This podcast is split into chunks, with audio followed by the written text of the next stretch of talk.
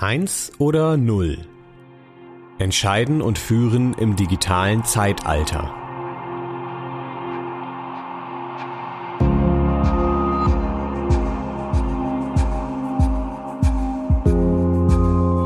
Digitalisierung. In diesem Wort liegt ein Versprechen, eine Antwort auf viele, möglicherweise gar alle Fragen. Es scheint, als wäre Digitalisierung eine Notwendigkeit. Sie bringt technischen Fortschritt und uns Menschen damit weiter. Doch bei genauerem Hinsehen ist erstmal ziemlich unklar, was mit dem Begriff gemeint ist. Meiner Erfahrung nach äh, wird in den wenigsten Fällen konkret benannt, was jetzt damit gemeint ist. Sei das also am ehesten vielleicht noch mit Blick auf technische Fragen, wie ob jetzt die Ampel frühzeitig äh, auf oder intelligenter Verkehr, ob die Ampel auf Rot oder Grün stellt, je nachdem wie viel da sind. Sei das mit Blick auf Musikauswahl oder oder. Das ist noch am konkretesten. Aber wenn man jetzt darüber spricht, äh, Digitalisierung im Gesundheitswesen, Digitalisierung äh, im, im Schulbereich, jetzt gerade angesichts von Corona, ja, durch Digitalisierung würden, werden viele Probleme im schulischen Kontext gelöst werden. Was damit eigentlich konkret gemeint ist, bleibt relativ diffus. Und das, denke ich, ist auch ein großes Problem in der ganzen äh, Diskussion. Da sind wir wieder dabei, dass es eben ein, ein, ein Buzzword ist, was irgendwie Erlösung bedeutet, aber auf der anderen Seite häufig sehr unkonkret bleibt. Das ist der Soziologe Dr. Ronny Jahn. Er leitet gemeinsam mit dem Professor für Arbeits- und Organisationspsychologie Thomas Kühn den Masterstudiengang Leadership und Beratung an der IPU. Dass der Begriff der Digitalisierung diffus ist, darüber sind die beiden sich einig. Der Studiengang fokussiert die Arbeitswelt, ein Bereich, in dem der Begriff der Digitalisierung täglich auftaucht. Organisationen erarbeiten Digitalisierungsstrategien und ganze Budgets werden für die digitale Zukunft eingeplant. Nicht so genau zu wissen, was Digitalisierung eigentlich genau bedeutet, kann daher problematisch sein. Das erklärt uns Thomas Kühn. Das Diffuse ist ja auch etwas, was ähm, kennzeichnet ist für das Miteinander in Betrieben, wie ich zum Beispiel Mitarbeiterbefragungen auch festgestellt habe, ist natürlich auch in Betrieben Digitalisierung was, was zwischen Hoffnung und Gespenst irgendwie angesiedelt sein kann, was nutzbar gemacht werden kann für die eigenen Interessen, wo auf Führungsebene Angst bestehen kann, dass man nicht schnell genug ist, dass man nicht radikal genug ist, dass man abgehängt wird von anderen, wo man das aber auch nutzen kann als etwas, damit kann ich vielleicht meine Mitarbeiter triggern zu bestimmten Entwicklungen, die ich sowieso schon die ganze Zeit habe machen wollen. Das kann innerhalb von Mitarbeitern natürlich zu Polarisierung führen, zu Leuten, die ganz wild auf bestimmte Neuerungen sind und andere, die ähm, da eher das mit Angst verbinden. Und all das sind Punkte, die aber häufig keinen Raum haben, offen angesprochen zu werden, sondern die auch noch diffuser unter der Oberfläche wabern und dadurch eigentlich zu einer doppelten Diffusion sozusagen führen. Was bedeutet also Digitalisierung? Worüber sprechen wir, wenn wir den Begriff benutzen? Zumeist wird der Begriff verwendet, wenn es um gesellschaftliche Veränderungen geht, die in irgendeiner Form in Zusammenhang mit neuen technischen Entwicklungen stehen. So können Arbeitsprozesse digitalisiert werden, wenn wir Dokumente per E-Mail verschicken, anstatt sie auszudrucken, oder wenn wir ein Meeting per Videokonferenz abhalten.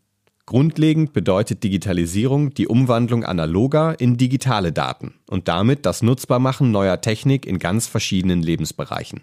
Ein klassisches Beispiel ist die Schallplatte, deren Rillen physisch von einer Nadel abgetastet werden, während beim Abspielen einer CD lediglich elektronische Signale in einem bestimmten Zeitablauf ein- und ausgeschaltet werden.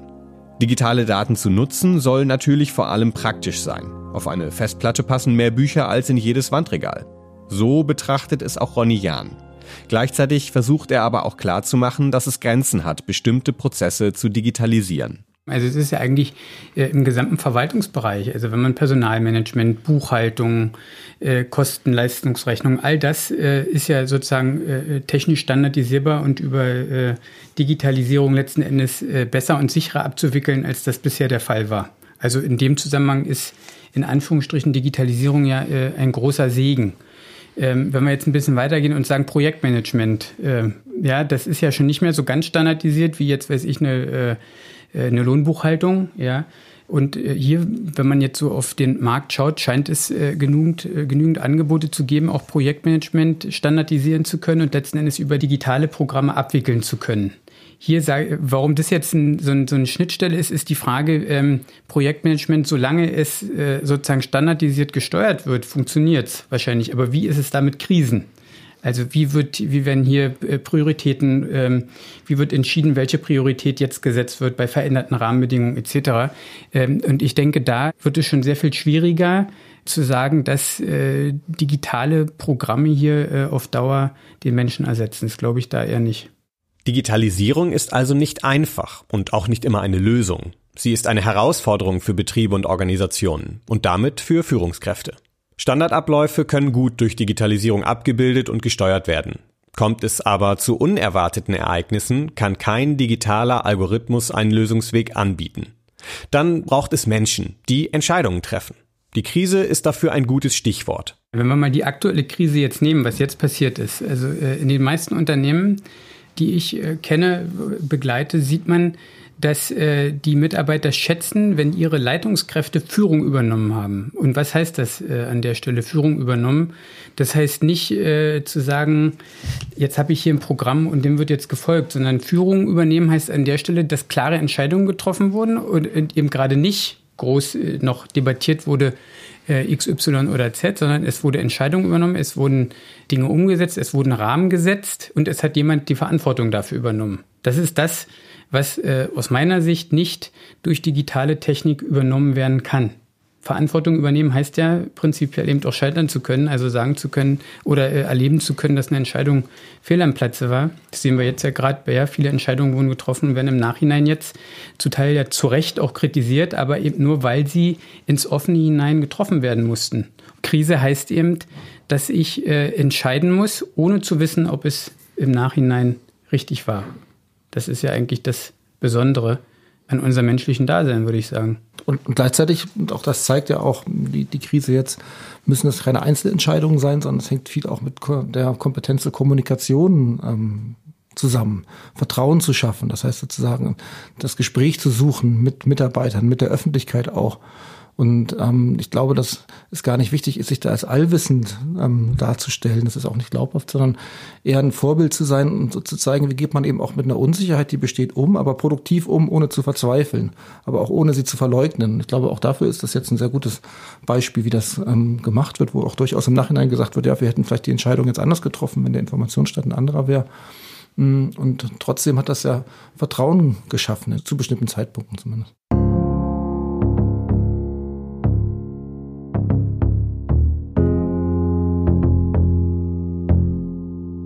In unsicheren oder offenen Situationen entscheidungsfähig zu sein, das ist eine menschliche Fähigkeit. Und diese Fähigkeit kann nicht durch die Vorzüge der digitalen Technik ersetzt werden.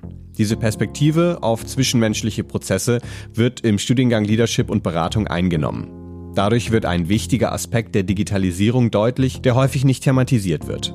Dass die Digitalisierung eine soziale Herausforderung ist, vor allem für Führungskräfte. Also ich würde sagen, sie brauchen nicht prinzipiell etwas Neues. Sie muss äh, eine Führungskraft, die vorher in der Lage war, Übersetzungsarbeit zu leisten zwischen den unterschiedlichen Expertisen, die in einer Organisation äh, für den Unternehmenserfolg notwendig sind, die zusammenzubringen und äh, mit Blick auf eine jeweilige Problemlage die anzusprechen, die notwendig ist. Das ist auch notwendig jetzt im digitalen Zeitalter, wenn wir das so nennen wollen. Äh, es ist eben eine wesentliche Expertise noch dazugekommen und das ist die digitale Expertise. Und die ist jetzt nicht die Krönung von allem, sondern äh, sie ist eine wesentliche ähm, unter anderem. Ja, also man kann gut sagen, während wir vorher den Finanzexperten hatten, den ähm, Personalmanager, kommt jetzt eben die digitale Expertise dazu. Und die einzufangen in ihrer Wichtigkeit zu nutzen und auch anzuerkennen einerseits, aber auf der anderen Seite äh, auch klar zu haben, dass das eben jetzt nicht das Nonplusultra, das alles oder nichts ist, sondern ähm, die einzubinden und so ähm, auch fürs Unternehmen wirksam werden zu lassen. Das ist, glaube ich, die Herausforderung. Und was wir ähm, erleben in Unternehmen, ist ja häufig eher das Gegenteil. Also, dass äh, urplötzlich der digitalen Expertise ähm, im Prinzip alles, äh, geradezu das Überleben des Unternehmens zugesprochen werden wird. Und das, äh, denke ich, ist aus unserer Perspektive eher problematisch. Iris Bröse hat einen ähnlichen Blick auf das Thema Digitalisierung. Sie studiert Leadership und Beratung an der IPU. Und sie arbeitet als Agile Coach in einem Getränkeunternehmen, das als digitale Tochterfirma gegründet wurde, um über das Internet Getränke direkt an Kunden zu vertreiben. Sie erklärt, was das relativ schlichte Konzept des Unternehmens ist, das die Möglichkeiten der Digitalisierung nutzt. Ja, von der traditionellen Sicht, so traditionellen Unternehmen her sind wir schon ein Digitalisierungsarm. Ja, das ist also eine Art und Weise, die vielleicht andere, andere ähm, Gruppen, Nutzergruppen zu erreichen. Gerade junge Familien, aber auch alle mit N20er bis hin zu Studenten, ähm, die alleine leben, ähm, kein Auto haben in Großstädten ähm, und das gerne Getränke gerne bis an die Tür bzw. bis an die Wohnungsschwelle geliefert haben möchten. Vorteile davon sind natürlich ganz klar, ähm, man hat viel, viel mehr ähm, Daten auch über die Kunden, muss man ja auch mal äh, sagen. Also man versteht viel besser, wer überhaupt in den ja, auf die Webseite kommt, wer sich dafür interessiert, ähm, wie viele Leute den Prozess abbrechen, ähm, wie viele Leute wiederkommen. Ne? Das sind ja alles Informationen, die sich die analoge Welt erstmal noch schwer tut. Dass es darum geht, einen Vorgang zu digitalisieren, ist für Ihre Arbeit als Agile Coach allerdings gar nicht so wichtig. Für mich meine Aufgabe, wie ich sie sehe, dass ich den Teams helfen möchte, besser zu werden. Also ich möchte, ich bin nicht so sehr daran interessiert, was ein Unternehmen jetzt genau tut. Ja, also für mich ist es nicht so wichtig, ob er es probiert, einen komplett neuen digitalen Prozess einzuführen oder ob es probiert, irgendwie vormals analoge Prozesse zu digitalisieren, ähm, sondern viel, viel mehr darum, wie es das tut. Also wie kommen diese Produkte ähm, zum Leben und nicht das Was so sehr. Für mich ist das, ist das zweitrangig. Ähm, mir geht es darum, funktioniert die Organisation gut, ähm, haben die Leute irgendwie Spaß an der Arbeit, wird das Richtige gebaut. Ähm, ein Kollege von mir hat, mir, hat, hat so ein schön, schönes Zitat mal gesagt, was mir nicht mehr aus dem Kopf geht, äh, zum Thema Work-Life-Balance, dass sich das Leben wieder in die Arbeit verliebt. Also nicht diese Trennung von Work-Life, sondern ähm, dass man damit aufhört, sondern einfach, dass das Leben wieder Spaß daran hat, irgendwie zur Arbeit zu gehen. Auch auf der Arbeit soziale Prozesse und Beziehungen gestalten wollen. Das führte Iris Bröse an die IPU. Was sie gelernt und auch direkt angewendet hat, beschreibt sie so. Was ich tatsächlich als Unterschied merke, seit ich das Studium, das Studium angefangen habe, ist, äh, dass ich mehr Wert auf die Metaebene auch lege. Das hat man, dass viele Manager sehr zurückschrecken vor Metaebenen-Diskussionen oder vor Metaebenen-Gesprächen. Also vor diesen Themen, was passiert jetzt eigentlich zwischen uns beiden gerade? Was, wieso war das gerade komisch? Was, was, warum hast du das gesagt? Ja, und äh, das nochmal nachzufragen, ähm, oder habe ich das gerade richtig verstanden, dass du das und das meinst? Das ist erstmal un, ungewohnt.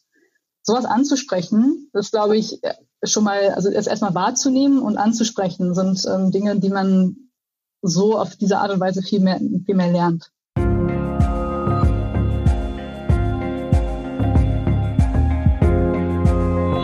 Es gibt viele Situationen, die sich durch digitale Technik verändern. Ein Meeting unter persönlicher Anwesenheit folgt anderen Regeln als eines, das per Videokonferenz geführt wird. Thomas Kühn betont daher, dass die Digitalisierung neben einem Verständnis für die Technik vor allem eins erfordert. Psychologische Kompetenz. Es gibt ja auch den Begriff von Digital Leadership zum Beispiel, oder es wird von New Leadership jetzt gesprochen. Und ähm, ich bin auch der Meinung, dass sich die Anforderungen an Führung nicht grundsätzlich geändert haben und dass es häufig falsch ist, wenn man da ähm, quasi binär neue und alte Führung gegenüberstellt. Gleichwohl, natürlich ähm, verändern sich die Anforderungen an Führung. Ich denke, sie wird komplexer dadurch auch. Es gibt, wie jetzt man das sehen kann, zum Beispiel die Notwendigkeit auch Führen auf Distanz zum Beispiel, halt ohne Menschen direkt in einem Raum zu haben. Gleichzeitig gibt es aber auch Menschen in einem Raum wieder sozusagen. Es gibt das über mehrere Kanäle, über unterschiedliche Kommunikationsformen. Ähm, es gibt die Gefahr von einer größeren Polarisierung und Spaltung in der Gesellschaft, aber auch innerhalb von Belegschaften, mit der man umgehen muss. Und insofern bin ich fest davon überzeugt, dass Leadership heute noch mehr psychologische Kompetenz bedarf, als es vielleicht in vergangenen Jahren oder Jahrzehnten der Fall war. Denn gerade der Umgang mit Ängsten, mit eigenen Ängsten, mit Ängsten in der Belegschaft, mit Sorgen, mit Hoffnungen muss reflektiert erfolgen und dafür muss Kompetenz da sein. Es muss Empathie vorhanden sein, sich einfühlen zu können, verbunden gleichzeitig mit Entscheidungsfreude, mit der Bereitschaft, Verantwortung zu übernehmen. Und ich denke deshalb, dass New Leadership oder auch Digital Leadership eine sehr starke psychologische Kompetenz und ähm, Reflexion, auch was es bedeutet, Mensch zu sein, erfordert. Was einleuchtend klingt, stellt manche scheinbare Selbstverständlichkeit in Frage.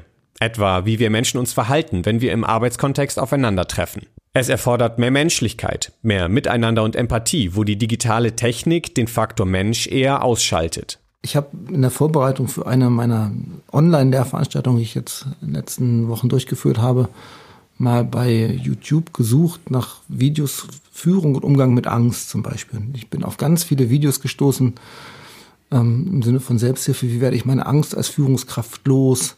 Wie schaffe ich angstfrei zu führen und so weiter? Das heißt, Angst wird ausschließlich als ein Störfaktor betrachtet, als etwas Negatives, wovon man möglichst frei sein sollte.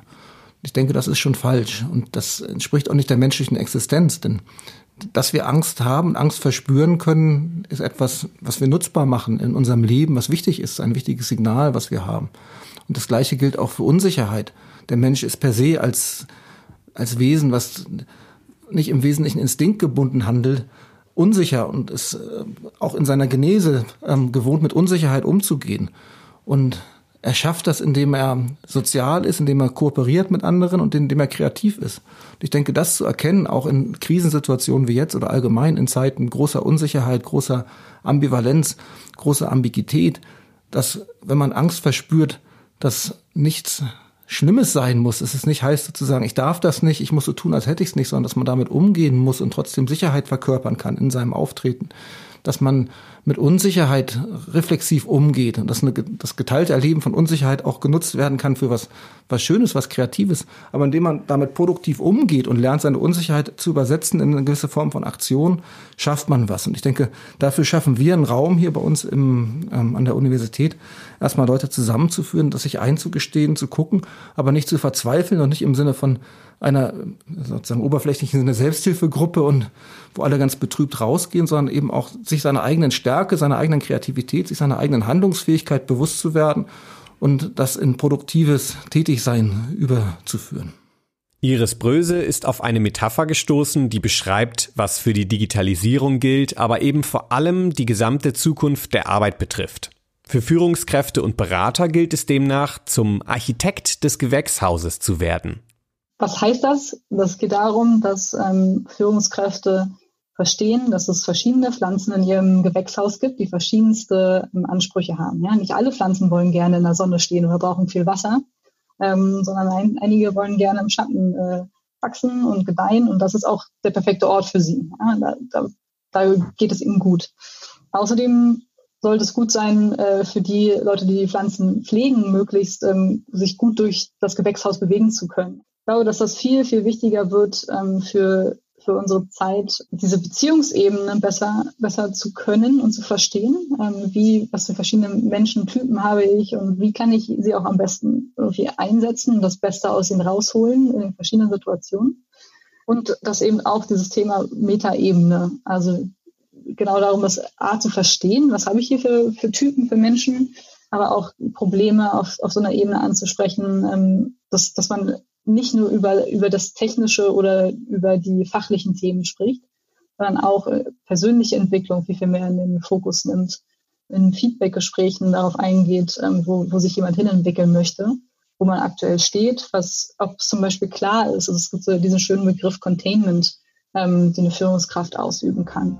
Ähm, also sowohl, wie geht es dir auf einer persönlichen Ebene gerade, aber auch, ist dir klar, wo stehst du mit deiner Rolle? Ist dir klar, was für Anforderungen an deine Rolle gestellt werden? Ist, ist irgendwas nicht klar? Ähm, siehst du irgendwo Probleme, Spannungen, um, um die Person besser halten zu können?